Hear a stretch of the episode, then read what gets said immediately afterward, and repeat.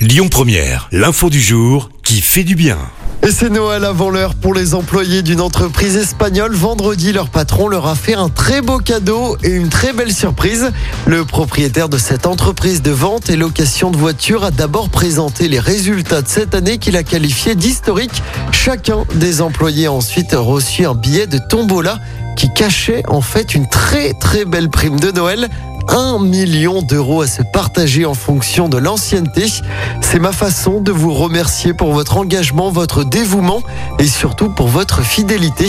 Profitez-en bien et joyeux Noël, a indiqué le patron. Écoutez votre radio Lyon Première en direct sur l'application Lyon Première, lyonpremière.fr et bien sûr à Lyon sur 90.2 FM et en DAB+. Lyon Première